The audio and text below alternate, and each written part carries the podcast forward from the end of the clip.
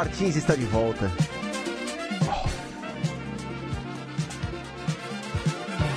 Ai, voltei! Por que você não veio semana passada? Por que, que eu não vim semana passada? Eu acho que. Não foi o trânsito? O que, que foi que aconteceu? No feriado? Feriado. é, Quinta-feira, feriado. Quinta-feira. Leandro e a mim e eu quase ficamos trancados pra fora da Galeria Ourofina, que É é, mesmo? Augusta. Porque eles fecharam aqui a. Sim. Ah, eu acho que vocês mereciam, porque vocês precisam de emoções na vida. Bom dia. Bom dia. Bom dia, Renan. Deixa eu falar só uma coisinha antes Fale. do nosso, na nossa abertura de programa. Nós tivemos duas notícias relacionadas com autódromos dessa semana, né? Primeiro, o Fred Sabino do Globoesporte.com revelou ao mundo que há um projeto para um autódromo do Rio de Janeiro que custa mais ou menos 815 milhões de reais, tem envolvimento do Herman Tilke e é, além da reportagem ter sido muito bem feita e tudo mais, é, revela um ponto que nós vamos falar daqui a pouquinho. O segundo ponto é a reunião que a comitiva aqui em São Paulo de Interlagos fez com o prefeito Bruno Covas e alguns asseclas a respeito da manutenção de Interlagos como praça automotiva. São duas situações distintas, mas que denotam como é tratado o esporte aqui e também como é tratada a questão pública. Primeiro que é, no estado em que se encontra o Rio de Janeiro, e no estado também engloba o estado e a prefeitura do Rio, é, que está preocupada entre o dízimo e dizimar a população, não vejo como prioridade ou no momento em que o país passa, alguém da iniciativa privada gastar 815 milhões de reais para construir um autódromo no geral. E aqui em São Paulo a gente vai vendo a batalha que a comitiva trata para que o autódromo continue com as suas funções. E o papo que se fala foi que agora haverá uma concessão do autódromo à iniciativa privada, ou seja, não há também uma, uma, uma clareza se o Estado vai ser onerado ou não, de modo que é, é, é como a atual prefeitura e a atual gestão tratam o bem público, aquilo que deveria ser é, é, comum a todos nós, mas que quer passar para a iniciativa privada, seja concessão ou privatização. Guarda isso daí que daqui a pouco a gente vai voltar no assunto, hein? Tá ok. E o assunto é bom. O Felipe Noronha estava na reunião Uhum. da comitiva com a prefeitura e ele vai participar com a gente por telefone. Tem muita coisa pra gente falar no programa de hoje. Tem o, o Lorenzo que ganhou corrida finalmente com a Ducati e anunciou que tá picando a mula. Tá pulando fora da Ducati. Vamos falar da McLaren sondando de vez a Indy, da corrida da Indy no fim de semana. Juliana Tesser vai participar, Gabriel Curti vai participar, o Noronha vai participar, o Pedro Henrique Marum vai falar da primeira corrida na Suíça em 60 anos. Mas antes tem a Evelyn Guimarães com a gente para falar sobre Fórmula 1, Grande Prêmio do Canadá, corrida nesse fim de semana. Bom dia, Evelyn Guimarães. Tudo bem? Bom dia, Renan. Bom dia, Vitor. Bom dia a todos. Tudo bem, e vocês? Tudo ótimo. Melhor Como vai agora com- Curitiba? Fria, Renan. Muito Aqui fria. também. É. Aqui tá É, aqui Qual é a um temperatura mais- nesse mais- momento? Bom, quando eu saí de bike hoje de manhã, Olha, tava você sabe o quê? ah, Bike? 7 graus. Quanto? Bike, é. Sete? 7, 7 graus. Mas eu moro, tipo, no pé da serra, né? Então, Hum, tá um pouco mais... chique. Acho, que- acho que no, no, no centro deve estar um pouco mais quente. E onde você foi de bicicleta? No parque aqui, né? Daquela voltinha, assim, Nossa, mas é, é de muita o- disposição desses curitibanos. 7 graus, Evelyn Guimarães acordando cedo antes do trabalho para ir ao parque Não, de é bicicleta. total, né? Nem eu me reconheço.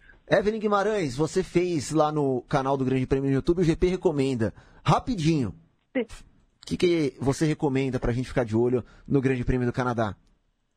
Bom, a primeira coisa seria ah, são, ah, são as escolhas de pneus, né? A Pirelli, mais uma vez, os pneus são a, a grande questão nesse fim de semana para ver quem, quem principalmente vai se dar melhor com esses pneus.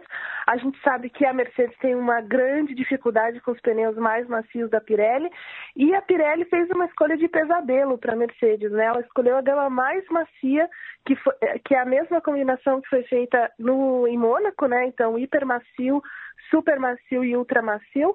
É, e aí a, a Ferrari e Red Bull aplaudindo, né? Porque elas se dão melhor, especialmente a Ferrari. E, a Merce- e tanto é O quê? A Evelyn Guimarães caiu da bike. Ah, que pena. Falando em bike, pessoal andando de bike aqui. Toda Um vez que eu venho gravar chegada. aqui, tem, tem bike aqui. Ah, porque é um esporte maravilhoso. Hum. E eu tô de olho porque amanhã sou eu que narro a etapa, então é bom Ah, saber como é que vai acabar hoje, né? Ficar de olho. Critério do Dolphin. Preparação para o Tour de France. Você gosta da música do Golfinho, do Live? Da, da banda Live? Não conheço. Depois procura The Dolphins Cry, que é o choro do golfinho. Que é o choro do golfinho. Muito boa. Perfeitamente. A golfinha de Curitiba não voltou. Voltará em breve. Tocando. Uma pena. Ih, uma rapaz. pena. Bom, fala então rapidinho, Vitor, essa questão dos pneus que a Evelyn estava destacando. Questão que é uma coisa que falamos no GP da Espanha, né? Como Mônaco é uma corrida meio que à parte, exceção, e que até deu de certa forma o Ricardo pela, pelo conjunto Red Bull e os pneus. Nós vamos ver nesse, nesse final de semana se de fato o, os pneus Mega Blaster Ultra fucking macios da, da Pirelli são o pesadelo da, da Mercedes. Embora seja numa pista em que o Hamilton anda muito bem, né? Ele tira no braço toda a deficiência. Ganhou nos últimos três anos. Exatamente. Mas é uma, há uma tendência em, em se equiparando os carros, se tiverem Mercedes Ferraris iguais, a, a Ferrari deve levar alguma vantagem usando esse pneu. É um pneu que a, que a Mercedes não deve usar na corrida. E também é uma, é uma corrida em que a tática vai voltar a ser muito importante, porque a tendência de ter um safety car é enorme, sempre há uma batida ou no muro dos campeões, um acidente aqui e ali. Então é, é, é onde vai rolar o GP do Canadá. Mas eu creio que para esse final de semana a disputa entre Vettel mais pelos pneus e Hamilton mais pelo braço e pelo conhecimento do GP do Canadá deve ser polarizada entre os dois, até porque o Ricardo vai perder 10 posições no grid. E o desgaste dos pneus não costuma ser tão alto no Canadá. A diferença do Canadá para Mônaco é que dá para forçar mais. Só que ao mesmo tempo que dá para forçar mais, porque é uma pista com mais cara de autódromo, o muro também está perto. Uhum. Então, o, o, forçar mais, se resultar num erro, vai resultar num acidente, num safety car. E o safety car tem sido bom para a Fórmula 1 nesse ano. Evelyn Guimarães, o que mais você destaca sobre o Grande Prêmio do Canadá?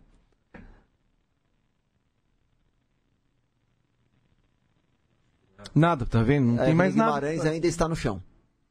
Uma pena. Pobre Evelyn. Mandem Bom, o resgate lá para casa da Evelyn. Grande Prêmio do Canadá nos últimos três anos teve pole do Hamilton e vitória do Hamilton, né? E Tre... Bom, vitória nos últimos três anos. E o Hamilton é recordista de poles com seis poles ao lado do Schumacher. E o Schumacher tem sete vitórias no Canadá. O Hamilton já com seis vitórias, né? É, mas a gente tem que ver essa questão dos pneus. Uhum. E acho que é uma pista em que a Ferrari pode andar bem até. É, e... Porque se a Ferrari tem um motor que está se equiparando à Mercedes e os pneus ajudarem, né? Forem mais favoráveis à Ferrari nesse fim de semana, acho que é uma pista que a Ferrari vai poder incomodar. E nós temos que considerar que nos últimos três anos, pelo menos, a Mercedes era a equipe dominante do campeonato. Nesse ano ainda temos uma dúvida em, em perceber se é Ferrari ou Mercedes a melhor, por isso que eu acho que haverá uma disputa muito grande entre Vettel e, e Hamilton. E não devemos, claro, desconsiderar Bottas e Raikkonen, até porque é um circuito conhecido dos dois, é uma, um circuito é, de tempo de volta muito curto, né? Mais ou menos um 13 e um 14, que é o tempo de Mônaco agora em Interlagos. Então é uma pista em que os dois podem brigar e até colocando o Verstappen no caso, na, na, no, na boleia ali da pole position, de novo, o Ricardo perderá pelo menos 10 posições e é uma coisa que nós temos que também falar a respeito, porque a FIA tem de mudar esse sistema de punição, porque o cara já vai para lá sabendo que quase não tem chance de ganhar a corrida. Evelyn Guimarães, você está de pé? Voltei. O que mais Voltei. você destaca do Grande Prêmio do Canadá? Bom, além, assim, é, vocês falaram bastante dos pneus, né? É uma das questões mais é, em voga, na verdade, e ver essa, é, como que a Mercedes vai se comportar com esses pneus hipermacios. Eles já vêm com eles vêm num, num, tipo de estratégia com menos jogos de hipermacios do que o resto, né? Tipo Ferrari e Red Bull com oito jogos de hipermacios e eles só com cinco. Então aí já denota o tipo de preocupação que eles têm com esse tipo de pneu. É, eu acho que nessa pista, apesar dessa punição né, ridícula aí do, do, do Daniel Ricardo, como o Vitor falou, precisa ser revista. É, mesmo assim, eu acho que ele vai dar um tempero nessa corrida, porque é uma corrida, é uma pista que você pode, você consegue ultrapassar e etc. Então, assim, a agitação da corrida já está garantida aí.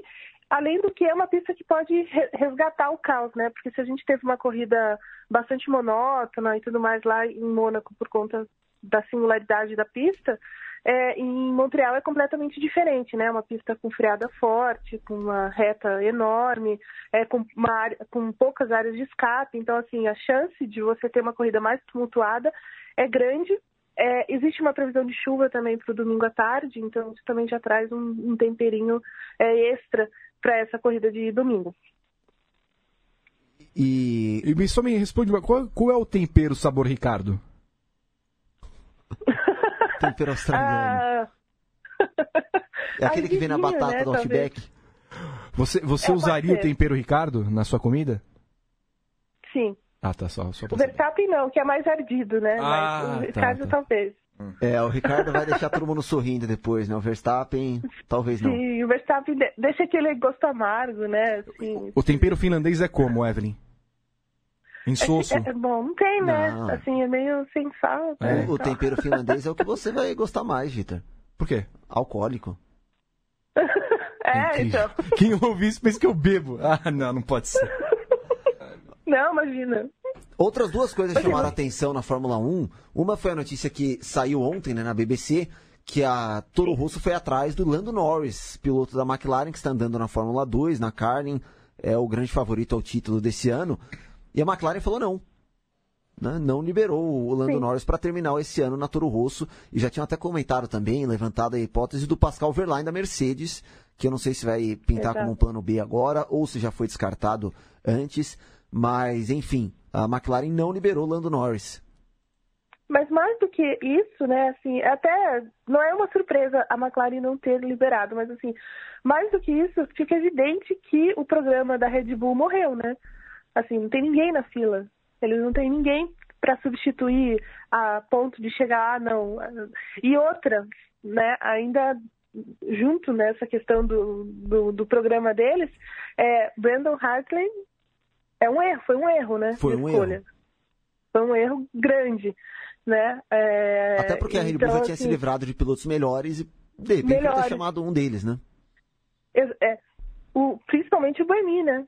Que é um cara é, campeão da Fórmula E, WEC, etc. E ficou esquecido totalmente pela, pelo Helmut Marko, pela, por, por todo o programa. Então, é, realmente a, Red Bull precisa rever essa questão, né? E, pra, e se você for pegar assim, mais num nível maior para a equipe mesmo, ele só tem um cara que é o, que é o Sainz. E o Sainz bem, ah, já já já está completamente virado também para a Renault. E já passou do nível Não, da Toro Rosso, e, né? E tem outra coisa, é... Evelyn e Renan. Se a gente for pensar nessa situação, a, a existência da Toro Rosso deixa de, de fazer sentido, né? Porque é, se ela é uma equipe para fazer a, a base para Red Bull Jovem, e se ela não tem piloto, é. então para que, que, a, que a, a Red Bull vai gastar existe? dinheiro, né?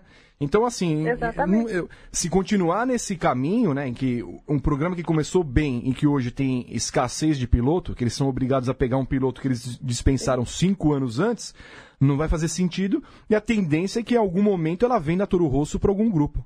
Não, eu acho que a questão é dar é. um jeito no programa, porque uma hora isso é. poderia acontecer. É, olhando para o outro lado Sim. dessa discussão, eu só achei que a McLaren podia ter liberado o Lando Norris. Não podia? Podia. Podia, ele tá lá na Fórmula 2, beleza. É, a McLaren está confiando muito que ela vai deixar o moleque pronto para entrar na Fórmula 1 ano que vem se o Alonso sair. Mas vem cá. E se o cara já puder andar na Fórmula 1, você não vai nem pagar por isso. A Toro Rosso já vai botar, tudo bem. A Red Bull a gente já falou que é um moedor de carne. Mas vem cá, ele vai estar tá na. Tá, e se moe a carne dele? Se moe a carne dele, você também pode argumentar o quê? Você também pode confiar o quê depois? Eu vou saber trabalhar com ele.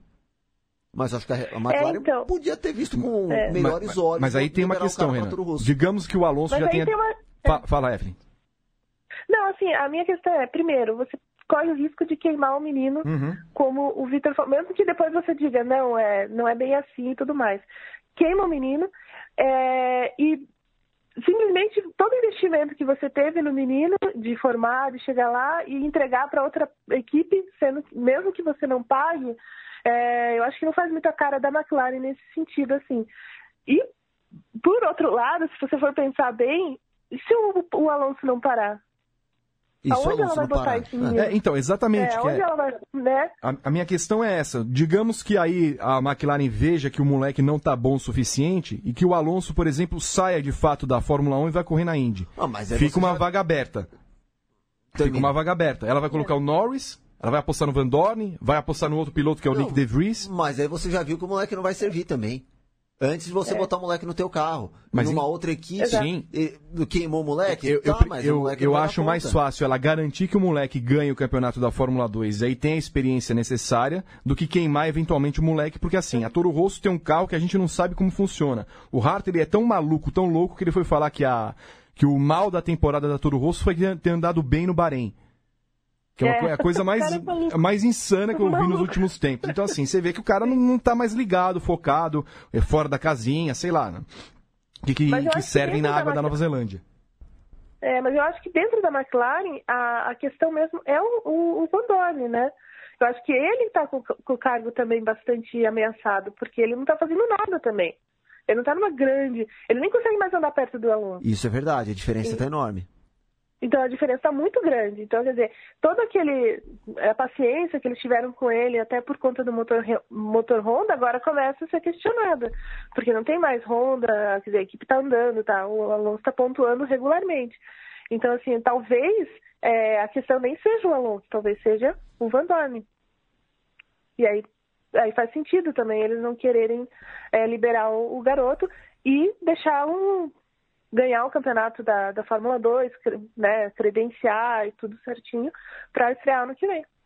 E uma outra coisa Agora que... a Toro Rosso está tá perdida. É, a Toro Rosso, a, a Red Bull como um todo vai repensar, acho que num Sim. curto prazo, vai repensar a operação dela na Fórmula 1, não é que vai pular fora, mas vai repensar como faz as coisas, como gasta as coisas, até com a questão da Aston Sim. Martin, de repente ela vende uma equipe para Aston Martin fica com a outra, né? E por aí vai. E eu pensaria só, no, só um último Honda. detalhe. O, só último detalhe, ou Evelyn. Ou a Honda. É, eu, eu, eu pensaria o Helmut Marko, sinceramente. É, porque ele é o cara porque que comanda isso, o programa. É, isso remete um pouco, né, à entrevista que o Sete Câmara deu pra gente lá no paddock, no começo do ano, em que ele fala que talvez a visão que o, que o Marco tem aí nessa exigência insana que ele faz dos pilotos não seja mais, é, não funcione realmente né, queima muito cara e muito rápido. Então não, não deixa o cara se, o cara desenvolver e tudo mais. Talvez seja realmente a, a função dele não a grande culpada, né? O trabalho dele seja o grande culpado por essa escassez de pilotos ali. Não, a questão é que assim, o, o Marco é questionado, mas ele tem respaldo até hoje, porque ele deu resultado também. Olha o que a Red Bull virou. É, ele, ele, não comanda é, a operação da equipe, caras, né? mas ele supervisiona, ele é o cara que está lá aconselhando o dono. Né? Ele está um Sim. pouco acima do Horner e ele achou o Vettel, ele achou o Ricardo, que está ganhando a corrida, ele achou o Verstappen, Verstappen o Buemi, que não está mais na Fórmula 1, mas já foi campeão da Fórmula E, já foi campeão de Endurance. Então, deu resultado, achou bons pilotos. A questão é continuar achando. Né? É, acho que ele ainda tem. É, ele ainda tem respaldo, ele ainda tem crédito, mas mais uma hora acaba. A questão não é nem achar o piloto, ela encontra bons pilotos. O problema é como ela trata o piloto ou durante a fase de desenvolvimento ou como ela esquece alguns. Assim, o um clássico caso que a gente vê é o do Félix da Costa, que estava pronto para ir para a Fórmula 1 e eles pularam uma vaga uma, uma vaga, não, uma categoria, né? Eles pegaram o Kvyat, que estava na Fórmula 3, na GP3 na, na época, e colocaram o cara e queimaram completamente o Félix da Costa. Então, você olha o resultado hoje. O Félix da Costa não é nem mais piloto Red Bull, o Kvyat está morto ali parado no, no, no box da Ferrari, o Verne saiu da Fórmula 1 porque não tinha espaço, vai ser campeão na Fórmula E, Buemi já foi campeão na Fórmula E. Então, a, a, forma como que ela tratou esses pilotos, e vai muito na base do Helmut Marko, transforma o, o, o caldeirão que é esse programa de pilotos no, no, no resultado que é hoje. Os pilotos não querem ir para o programa da Red Bull, e a Red Bull não tem mais ninguém na fila para colocar alguém no lugar de um piloto que é a pior escolha que a Red Bull fez nos últimos tempos. Para a gente encerrar a Fórmula 1, esse capacete novo, hein? Pessoal falando do Halo, né? O Halo vai atrapalhar a visibilidade, vai deixar mais difícil ver. Aí eles dão um capacete que é quase um capacete medieval. para não ter nenhum problema. Mas, ah, é, assim, a FIA fez uma, uma conferência esse final de semana, né? É, nas Filipinas e tal, falando sobre um monte de coisa e surgiu esse negócio do capacete. Mas, assim, é, é, uma, é, um caminho meio que sem volta, né? Essa questão de tornar o esporte cada vez mais seguro e com, usando toda a, tecnologia que, que tenha disponível, né? Assim, não tem o que fazer. É, não dá para parar isso, né? É, o né, tá aí e tudo mais, mas eu, eu não acredito que vá ficar dessa maneira muito tempo, mas assim, é, é um caminho sem volta. Não, eu só achei esquisito à primeira vista, mas acho é. que no, no fundo vai, a gente vai se acostumar facilmente. Até o Rio Como o pessoal já deixou pra lá, é. né? E já salvou Sim. uma vida até na, na Fórmula 2, então. Na Fórmula 2. Ah, então vai passar. Evelyn, muito obrigado. Oi. Já já tem a coletiva da Fórmula 1, né? Tudo no Grande Prêmio. Exatamente, a partir do, do meio-dia, tá lá certo. em Montreal. Tá certo. Tá certo, menino. Tchau, Evelyn. Tchau, tchau. Evelyn Guimarães participando com a gente para falar do Grande Prêmio do Canadá. Corrida nesse fim de semana, transmissão no Sport TV só, né? Como tem sido no nos TV. últimos anos, transmissão só no Sport TV. Não verei essa corrida ao vivo. Por quê? Porque estarei em Curitiba. Ah, é? Andando de bicicleta no parque. Ah, pensei que Não. você ia visitar a Evelyn. É... Quem sabe? Não sei se vai dar tempo.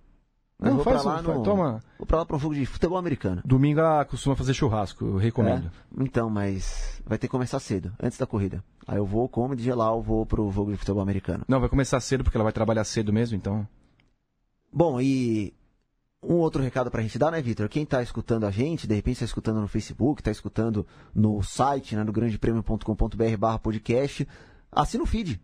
Assina, iTunes, assina. assina. O feed, isso. É de graça, eu É garanto. de graça. Você só vai receber a notificação sempre que tiver um programa novo no ar. E deixa cinco estrelas pra gente também, ou quatro, ou três. Não, cinco, cinco. Que a gente merece. Se for pra deixar Mas quatro, nem deixa. cinco. Claro, merece é um muito programa, mais. É um programa cinco estrelas. Exato. Um programa de astros. O nosso astro, Leandro e a mim, recuperado do problema que teve. Foi um problema grave, quase bateu as botas. Ia fazer o Central 3 além. além Bom, vida. a mesa já é branca. A mesa branca aqui já. É, Vamos falar agora dos autódromos? Vamos. Que você já começou falando lá na abertura do programa. Felipe Noronha conosco por telefone agora. E o Felipe Noronha acompanhou a reunião da comitiva é, enviada pela CBA à Prefeitura de São Paulo para tratar da situação do autódromo de Interlagos. Noronha, bom dia. Conta pra gente o que, que aconteceu por lá.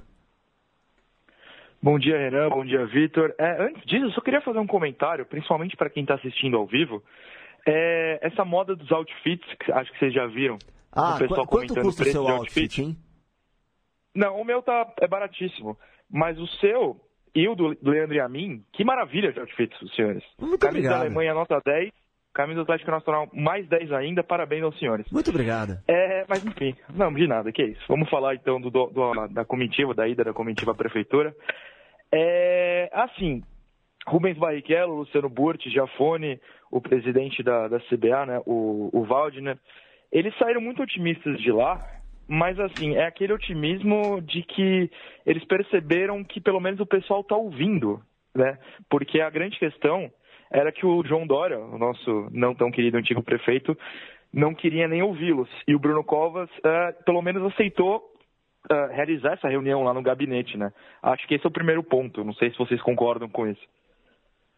Concordamos e até a reunião se deu, Noronha, porque assim, a família do Bruno Covas, né? Ele tem o Mário Covas Neto, que é o tio dele, que correu de Stock Car tal. Então ele tem um, um pezinho ali no automobilismo, ele conseguiu é, esse tempo a, pelo apreço, entre aspas, que ele tem pelo automobilismo.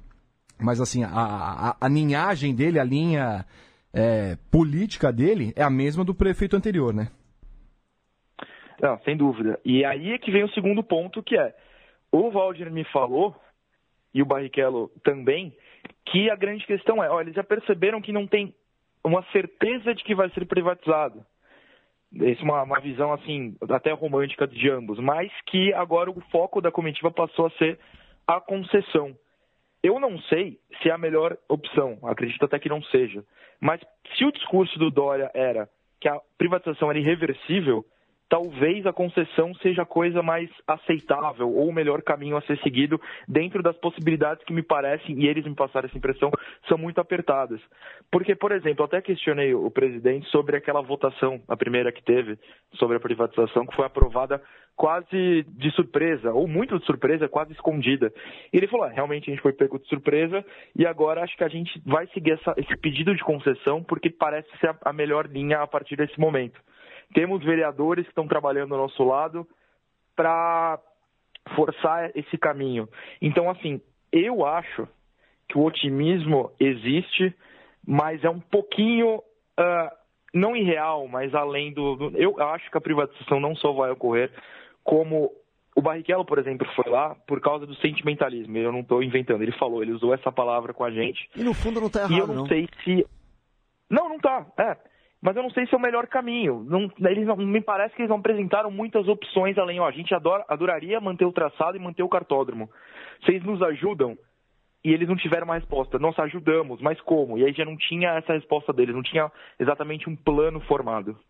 Para mim, a questão que envolve essa promessa de campanha do João Dória de que o autódromo seria privatizado, essa questão do autódromo, ainda mais o que foi proposto, acho que quem está preocupado com o autódromo sendo mantido, quem está preocupado até com o automobilismo nacional, tem que deixar de lado a questão política, porque não é direita ou esquerda, é até a crença econômica, ah, Estado mínimo, ah, o Estado não tem que ter autódromo. Quem está preocupado com o autódromo continuar existindo e com o futuro do automobilismo, e com o que o autódromo traz de bom, aí preocupado com o automobilismo não, mas com o que o autódromo traz de benefício para a cidade, não tem como concordar com a privatização. Não tem como concordar com a privatização. Ainda mais dentro dos moldes que o João Dória estava propondo. Propondo que pudessem modificar o traçado, né, pudessem construir coisas dentro do autódromo, prédio residencial, hotel cinco estrelas, Interlagos. Quem vai ficar no hotel cinco estrelas, Interlagos? É, longe de tudo. Né? Não, não tem como concordar. E tem uma outra coisa que é uma questão financeira, de botar na ponta do lápis. Quem vai pagar o valor que o autódromo vale? Eu já falei isso outras vezes. Pagar o valor que o autódromo vale e ter o retorno em menos de 80 anos.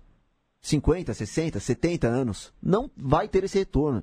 O autódromo não dá prejuízo. O autódromo não é um elefante branco. Né? O autódromo se paga. E o autódromo se paga não só no balanço dele, como tem sido nos últimos anos, mas com tudo que ele traz de retorno para a cidade. O Grande Prêmio do Brasil, que tem um investimento de 45 milhões aproximadamente da prefeitura por ano, traz por ano 200 milhões em impostos para a cidade de São Paulo. Só o Grande Prêmio do Brasil, mais os outros eventos que acontecem no autódromo. Então, quem comprar, quem, o Dória inventou um monte de coisa, ah, o, o, o Sheik vai comprar, o Eccleston vai comprar, a Pirelli vai comprar. Quem tirasse o dinheiro que o autódromo vale, esses 4 bilhões do bolso, não ia ter o retorno. Não ia ter o retorno, por quê? Porque o principal retorno que o autódromo tem é para a prefeitura, pelo que traz benefício para a cidade. E esse cara não ia ter o retorno do imposto que vai ser pago por quem vai ficar no hotel na semana da corrida, por quem vai alugar o carro, por quem vai andar de táxi, de Uber ou vai no restaurante. Esse cara não vai ter esse retorno. E aí, quando se fala da concessão, eu ainda acho que se a prefeitura não quer, o João Dória é um ótimo administrador, podia ter administrado o autódromo, é o principal bem, produto que a cidade tem, por que ele não quis administrar e mostrar que é gestor? Se é para prefeitura não, toma, não tomar mais conta, ah, a prefeitura não tem que perder tempo com isso, faz assim, faz uma concessão que ninguém vai quebrar. Você entrega na mão de alguém que vai administrar. Se o autódromo der prejuízo, essa pessoa banca o prejuízo. Se der lucro, a pessoa fica com lucro, paga o aluguel, faz o acordo de concessão com a prefeitura, mas a concessão ainda seria o mais viável. E é isso, é mais tudo que falam, ah, porque tem que usar de outras formas, tem que usar melhor. Tem, é verdade, tem que usar melhor o autódromo. Isso pode perfeitamente ser feito com o modelo de gestão que há hoje no autódromo. Ponto. Não tem que privatizar, não. Olha, sem dúvida. E tem um ponto interessante que é o PIL, né? O PIL é o projeto de intervenção urbana que é feito pela cidade. E o primeiro uh, feito sobre o autódromo, sobre a área do autódromo, foi considerado a favor da manutenção, ou, ou no caso a favor da manutenção do autódromo, porque a recomendação é de que não se altere o local, não se mexa no local. O que complica, obviamente, que ainda tem diversas. Uh, uma sequência longa desse PIL, mas essa primeira favorece porque se não é para mexer no local, quem que vai querer investir? Quem que vai querer ser dono daquela área se não vai poder mexer uh, por expansão imobiliária, por exemplo, Exatamente. que é o que o Dória falou algumas vezes. E é o que o vereador não Milton Mendes, aí, o, o, presidente da Câmara dos Vereadores de São Paulo, quer fazer. Ele é o vereador né, fodão lá da Zona Sul e quer lidar com especulação imobiliária, ele vê vantagem para ele nisso daí, eventualmente, com a exploração do terreno e vai defender isso. E foi ele que falou até numa reunião há um tempo atrás que podiam mexer no traçado, que iam construir coisa lá dentro.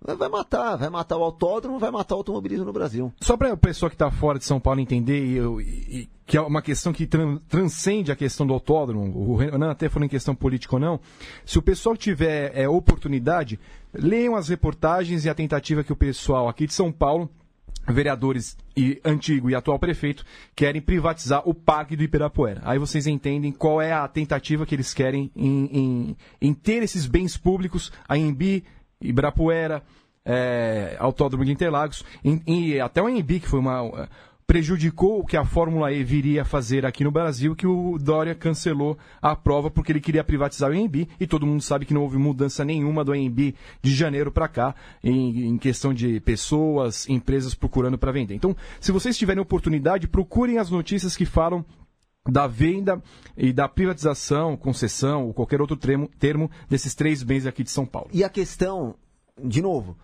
qualquer que seja a sua ideologia política e econômica, se você olhar o modelo proposto, pensar friamente, não vai dar certo. E a questão é, ninguém vai aparecer para comprar o autódromo no valor que ele vale. E o valor já baixou nesses dois anos desde que se começou a falar nisso, o valor já baixou. O valor sugerido já, já baixou. Vão comprar por quanto? Aí a prefeitura vai usar esse dinheiro para a cidade, então a prefeitura ganha dinheiro com o autódromo. Não ganha dinheiro com o autódromo hoje, então não é. O autódromo não dá prejuízo, não é um elefante branco e mexer é, é, arriscado, isso sim. É arriscado é mexer no modelo que tem hoje. Dá para aprimorar, com certeza, dá para aprimorar. Mas querer se livrar do autódromo, para quê? E para a gente falar até do autódromo do Rio agora, é, Noronha até, acho que viu, ficou de olho também na reportagem, né? É, foi apresentado um projeto novo com empresas aqui do Brasil, uma empresa de consultoria, é, uma empresa de arquitetura, o Remantil, que também assinando o projeto. E valor de 850 milhões de reais proposto aí para a prefeitura, né, Noronha? Exato. Eu acho que o Vitor falou no começo do, do Padocast e a gente comentou agora sobre Interlagos. Eu até trago uma comparação com o mundo do futebol, que eu acho que é um mundo que todo mundo entende também, que é quem hoje é, de investimento privado vai dar como certo um que é um bom investimento 850 milhões. Eu te pergunto, a gente tem, tem a Copa chegando, na Copa anterior, a promessa era de que o investimento total dos estádios, da construção dos estádios novos, das arenas, né, enfim, seria de investimento privado. Passou longe de ser o caso. É, é óbvio que, como o Vitor falou, a reportagem é ótima, é, foi feita uma apuração ótima, mas quem que vai investir em sã consciência hoje, de forma privada, por completo, em 850 milhões de reais? É, eu acho completamente irreal. Eu não sei se vocês veem dessa maneira. Eu acho completamente irreal. Isso. Não acho que seja. Um... O projeto é legal, é bonito, mas eu não acho que seja nem de perto o ideal. Eu só veria uma, um tipo de empresa local fazendo isso. São as, as cervejarias do Rio de Janeiro. Império, Petrópolis, Itaipava. Itaipava nem tanto, mas até porque com os problemas que a Itaipava teve, inclusive, no, no automobilismo.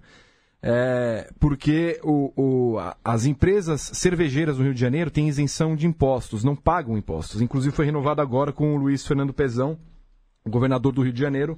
Então elas não pagam impostos no Rio de Janeiro. Com o dinheiro que elas não pagam de impostos, elas poderiam inclusive bancar a farra. A Império é a patrocinadora oficial e, e, e master da Porsche GT3 Cup. Então ela poderia investir esse dinheiro que ela, ela não paga em impostos eventualmente nisso. Mas acho difícil que uma empresa, mesmo sendo a Império, cervejeira, é, tabagista, é, tabacou, tabajara, pague 850 milhões no estado em que o Brasil se encontra. E nós temos, que pensar o seguinte: é ano de eleição. Né? Então, até o final do ano, isso não vai acontecer. Porque ninguém sabe como é que vai ser o Brasil depois de outubro ou em 2019. Então, não é o momento de você gastar dinheiro. E com toda essa crise, o dólar alto do jeito que está, querendo ou não, vai envolver alguma compras em dólar para construir o autódromo. Não dá. A questão é não criar esperança. Foi apresentado um projeto não ao dinheiro. O projeto é para ser feito com dinheiro pri privado. Beleza, mas não tem, não, não sabe ainda quem vai ter o dinheiro privado. Vai acontecer agora um edital com a Prefeitura do Rio, vai falar, ó, beleza, o projeto que vai ser tocado é esse. Vocês têm tal prazo para correrem atrás do dinheiro. Conseguiu, conseguiu, faz o projeto. Não conseguiu, não faz. Uh, mas é isso que, que aconteceu. Uh, o projeto foi apresentado e agora quem fez o projeto vai tentar achar alguém que pague o projeto. Noronha, obrigado. Obrigado a você, gente. Bom dia. Felipe Noronha participando com a gente, direto lá de Santos, para falar dessa questão dos autódromos.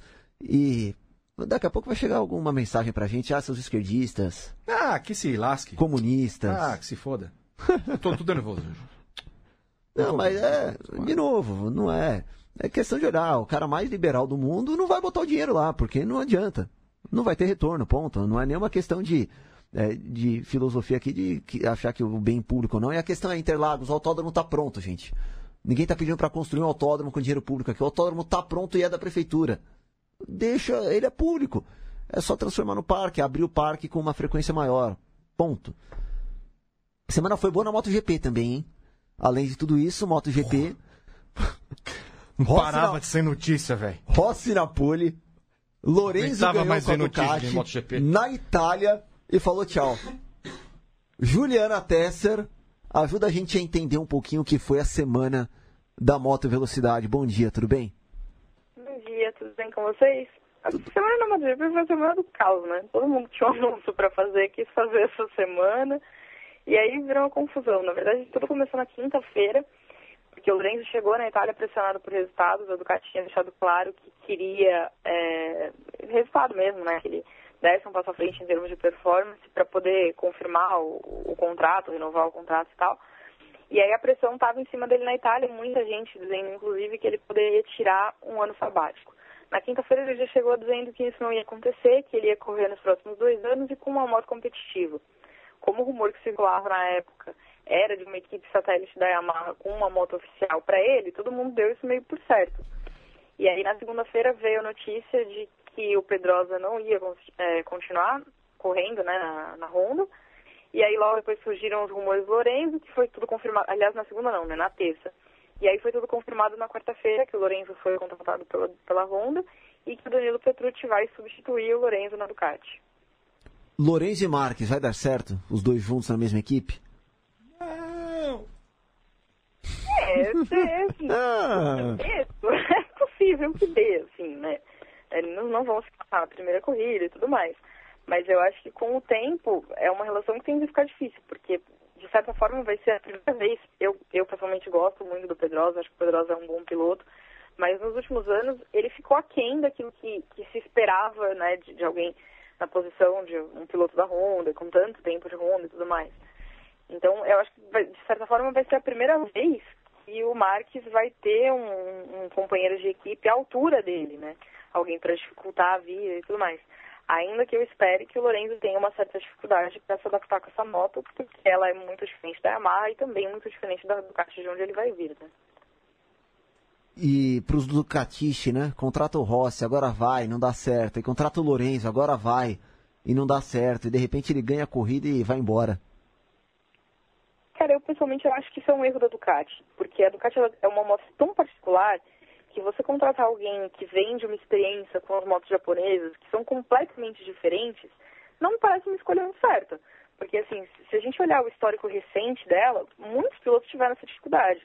O Stoner chegou lá vindo da Honda, mas ele tinha tido um ano numa Honda privada. Então, quando você não conhece outra coisa, podem te dar a moto mais estranha que é, porque para você ela vai parecer normal.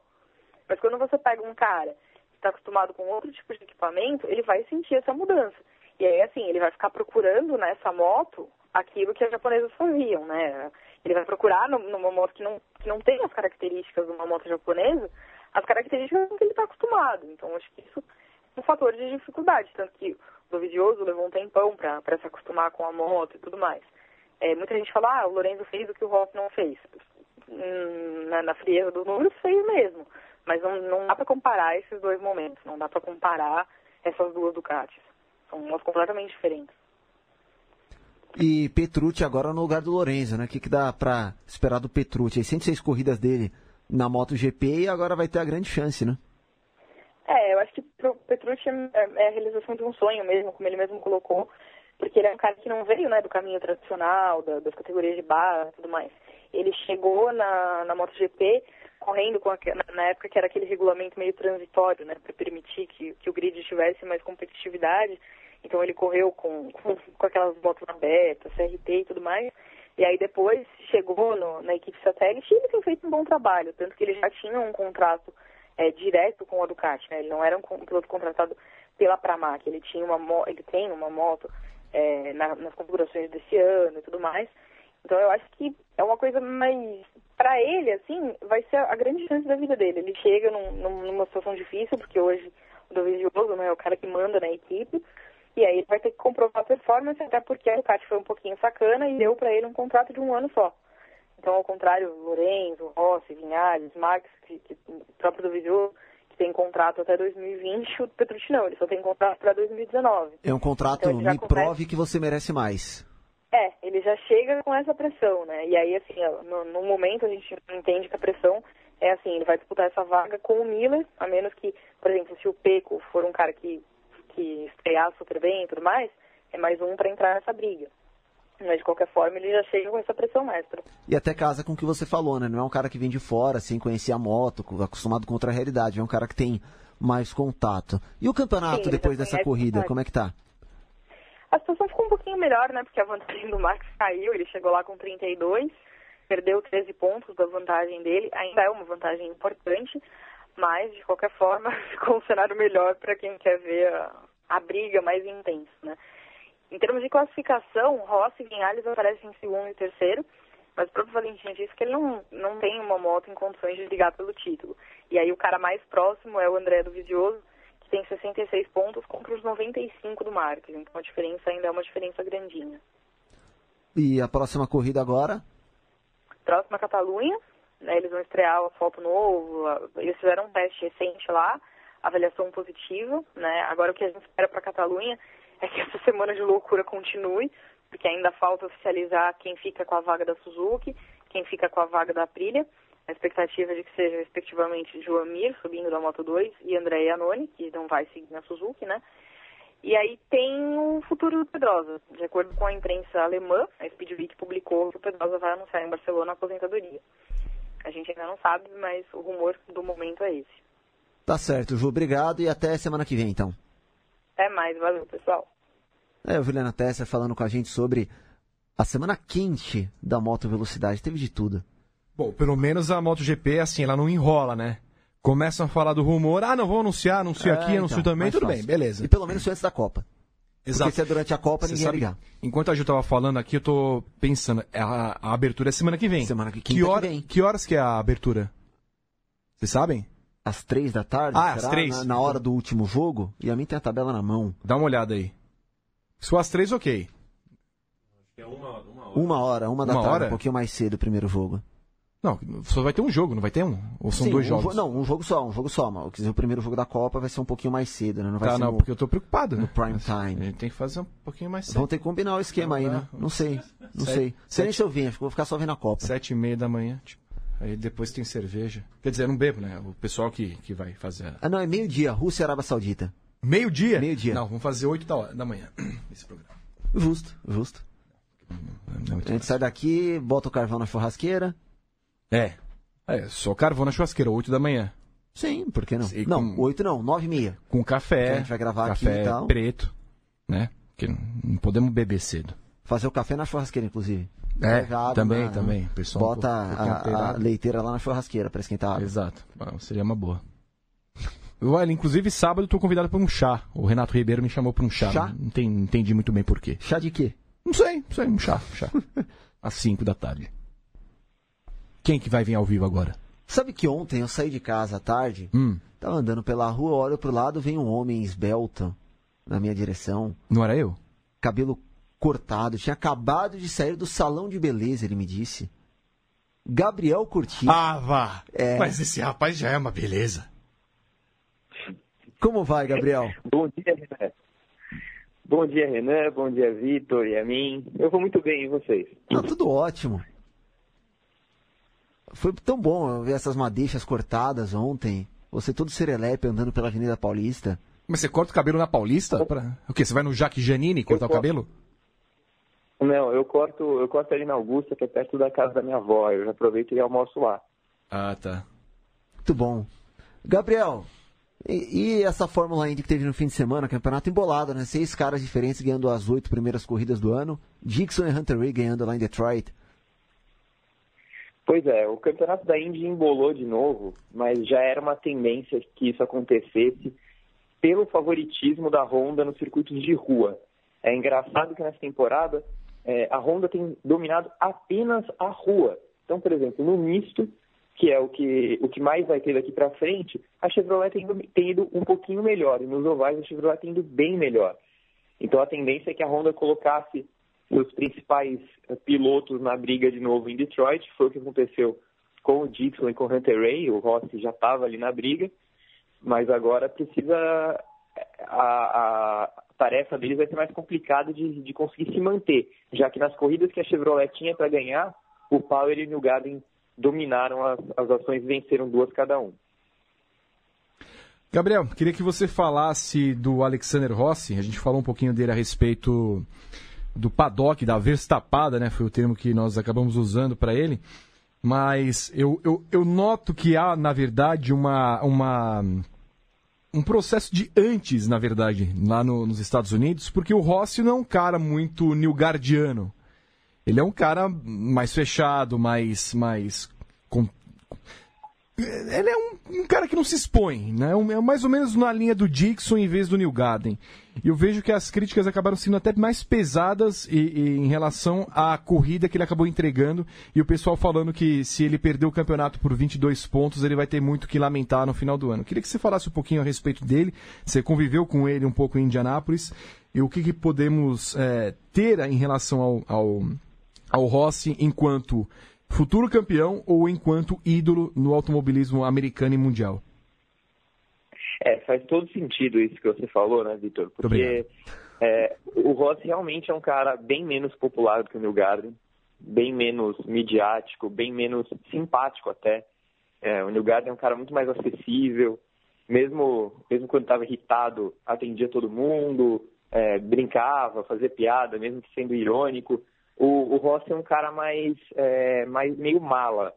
Ele é um cara que não é muito muito de, de graça, ele às vezes é, acaba sendo sarcástico de um jeito meio grosso. Então é, ele é um cara que ele não, não se esforça muito para ser popular. E na, na Indy 500 a gente via naquele termômetro de, de voltas de cada piloto, se o Carpenter bombava, o Garden, a Danica, o Hélio, o Tony, o Rossi não, não despertava muitas paixões do público, não. A reação era tipo parecida com, sei lá, do Kimball. Então, não, ele realmente não é um cara que, que vai virar ídolo da noite para o dia. Eu acho que ele precisa ganhar um título primeiro e aí começar, depois do título, a construir esse caminho. O campeonato agora tem o Power com 309 pontos, o Dixon 304, o Rossi 298, o Hunter Ray subiu para quarto e o New Garden na quinta posição. Próxima corrida no Texas, então favoritismo é da Chevrolet, Gabriel? Oval? É isso, é isso. O oval, o favoritismo da Chevrolet, esse final de semana já, a, a corrida no Texas à noite, no sábado. E ano passado o Power ganhou a corrida, então favoritismo dele e do Neil Garden, principalmente de novo dos dois. É, mas é uma corrida que vai ser muito importante, não só para essa questão de campeonato, para a gente ver se a Honda consegue dar uma resposta é, e até um alento para o que temos ainda pela frente, mas também para os kits aerodinâmicos, né? se o, se o Texas, que é sempre divertido, eletrizante, for uma corrida chata, aí realmente os kits estão condenados, pelo menos nos ovais. E voltando aí a Detroit, não tem como não falar, né? Que papelão no começo da corrida, né? Hum, botou. Então. Ah. Deu certo, né? É, deu, deu, uma graninha rapaz. boa, né? O Mark Royce, vice-presidente é. executivo de sei lá o que da General Manager, da General Motors, rodando com o Pace Car, bateu, arregaçou o carro novinho. Deu um retorno de vida de 14 é. milhões para GM. Inacreditável isso. O, o, quanto esse cara atrapalhou a corrida. Foi meia hora para realinhar todo mundo de novo, porque no momento que ele bate, o Rossi para na curva e todo mundo começa assim, assim a ficar encaixotado. Aí os carros vão morrendo. Aí o Binder deixa o carro morrer, não consegue ligar mais. Olha, eu, eu se fosse a eu teria um processo nele, viu? no Binder ou no cara da Chevrolet? Nos dois. Tá. O Gabriel, me, me fala uma coisa. É, você acha que o Kimball, por exemplo, bate em excesso para aparecer os, patrocinadores dele, o Novo Nordisk, a patrocinadora da, da diabetes. Os, os pilotos que batem, eles têm esse propósito? Não, eles não têm não, viu? Ah, tá. Já, já começa a duvidar, Ninguém né? gostaria de... É, olha, é uma, é uma boa teoria, viu? Porque o que, os, o que esses camaradas batem, e aí a gente acabou de falar do Binder, não, não tem uma corrida que o Binder não, não apareça no muro, né? Mas vai ter gente tendo ideia daqui a pouco, né? Cara, Imagina, É. uma corrida do milhão assim na Globo, final da Stock Car. já não, sério, se foi por esse motivo, e eu não duvido mesmo, porque assim, foi muito estranha. Não, não, não A foi. batida? Eu não acho que foi de propósito. O cara, o cara navaiou mesmo. Ah, não sei. Ah, o cara navaiou. Não sei. É, mas o- e outra, e outra, se é pra ser de propósito, bota um capacete pelo menos, né, animal? Na TV, automobilismo, segurança. Não, mas assim, sei o quê. e a- Pô, se ele tá morre- Corvette lá, não, bota o capacete, não é nem morrer, vai que bater o nariz, quebrar o nariz. Então, mas lá, aí ia dar muito mais publicidade. Porque ele ia ser falado o tempo inteiro, a semana inteira. Cara que quebrou o nariz, não sei o que lá mais, tal, tal, tal. Ia colocar a foto lá do negócio Usem batido. capacete, mas o cara não usa. É. Nem ia pa- patrocinar, tipo, promover a Bel. A... Não, não. É, é, rapaz, já. Não, da verdade, não. É. Você acha que os americanos inovaram até nessa forma de fazer Ah, cara, publicidade? Detroit ali. Tá, tava mal. General Motors. Última coisa que chamou bastante atenção na Índia essa semana, McLaren, né? Dando uma sondada nada discreta lá em Detroit. Pois é, vai rolar, né? McLaren na Indy vai rolar sim, tá, tá bem, bem desenhado já para ser no ano que vem. É, o detalhe é que eu até comentei com o Vitor no paddock que Henrique Boulier estava lá, né? Então já nasceu mal. Vocês adoram ele, né? Cara, ele É, não tem um grande introspecto, né? Ele é a muito ruim. Lotus foi bem com ele. Se for. A não ser que Mas seja a assim, ó. é que a McLaren tem mal com todo mundo. Entendeu? Não, mas assim, ele é ruim. Ele, não, ele é. Eu não sei. Se botarem ele pra ser o chefe de equipe da. Não, Aí. a mentali- tem uma Esquece. coisa. A mentalidade europeia dele na Indy não vai dar certo. Ponto. Não. Não vai, não vai. Você que monta uma equipe Se nem a mentalidade europeia tá dando tá? sorte É. na Europa. Sorte não certo. Não, é, e teve o caso da Lina Gade, engenheira da Audi, que já foi mandada embora lá da. Vai ser contratada pela Ray Hall Letterman. É. Então, E porque a- ela é boa, a ela é boa, também, só né? que bateram cabeça lá, mas é difícil virar chavinha até, e a mesma coisa para quem vai dos Estados Unidos para Europa. Faz parte, é uma diferença cultural até que existe. Mais alguma coisa, Gabriel? Não, Renan, acho que é isso. O GP do Texas importantíssimo para a definição dos rumos do, do campeonato e do, do futuro dos kits aerodinâmicos. Tá certo, então, nesse fim de semana, então, mais uma corrida, tudo lá no grandepremio.com.br barra Indy. E o Gabriel também aparece de vez em quando lá no Paddock GP, GP às 10, aí vocês podem ver o novo corte de cabelo dele. E eu espero também que tenha algum acidente no final de semana do Texas, né? Porque como a corrida começa umas 10 e meia, pode atrasar um pouquinho, permitindo que Gabriel e Noronha trabalhem pela madrugada até umas 6, 6 e meia da manhã. É o que desejo. Tá dado o recado, Gabriel. Muito obrigado pelo- pelos votos, Vitor. Muito obrigado. Abraço. Saiba que é, o amor é, é assim. Abraço. Último assunto pra gente falar aqui no programa, a- assunto histórico até, né? Porque pela primeira vez desde os anos 50, uma corrida de carros vai acontecer na Suíça. Fórmula E esse fim de semana lá em Zurique. E o Pedro Henrique Marum vai contar pra gente um pouquinho dessa história. Salve Renan, Vitor, amigos do Padocast. Como muitos de vocês sabem, no próximo fim de semana um momento histórico aguarda a Fórmula E, a realização do primeiro EP de Zurich, a primeira corrida na Suíça desde 1954. A história conta que as 24 horas de Le Mans de 55 tiveram um grande acidente. Um acidente que causou a morte de 83 pessoas, em grande maioria espectadores.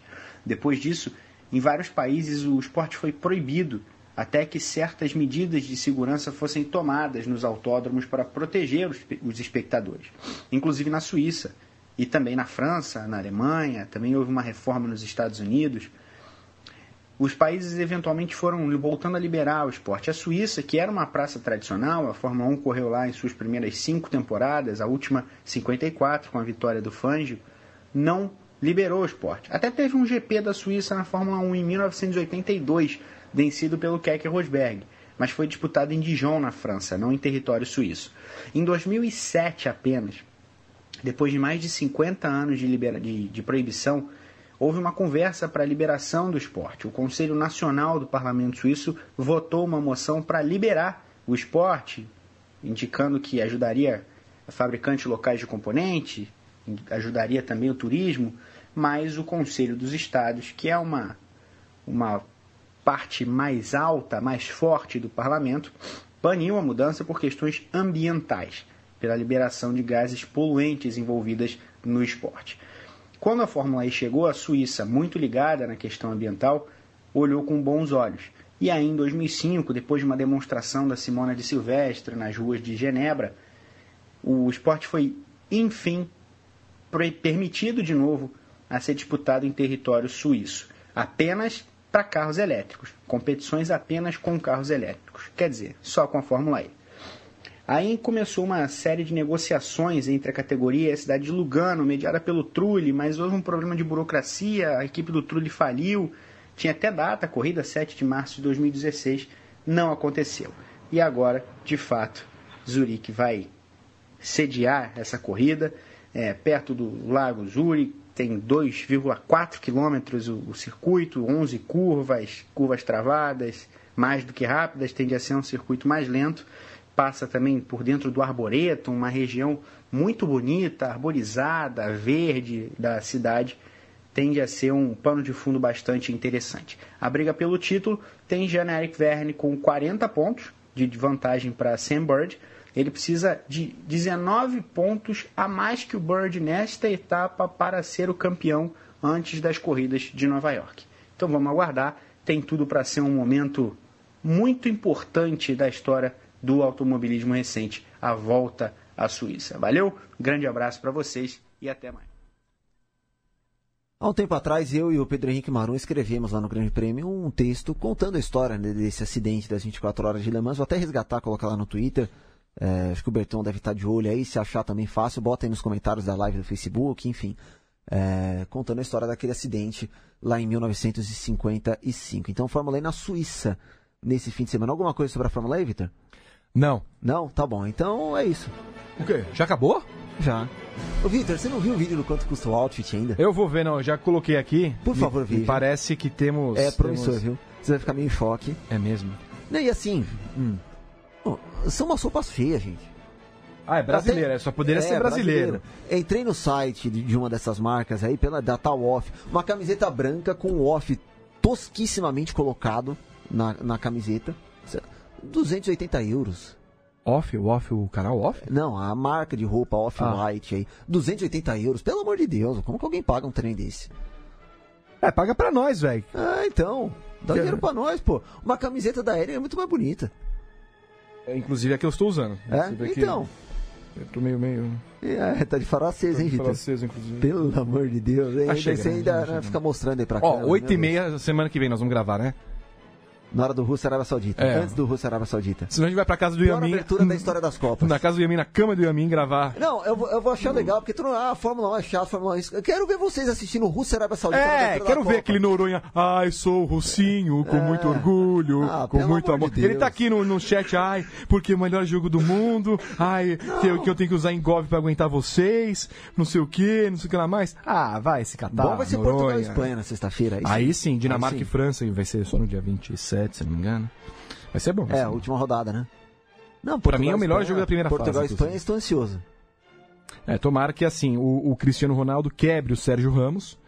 Assim, é claro que já, nós vamos falar de Ele Copa vai ser do Real Madrid né? mesmo? Vai sair, assim. Ah, é, é, claro que vai acontecer Espanha e Egito e o Sérgio Ramos vai se machucar em Espanha e Egito. Tenho certeza. Certeza, anotem. Tchau, Vitor. Tchau.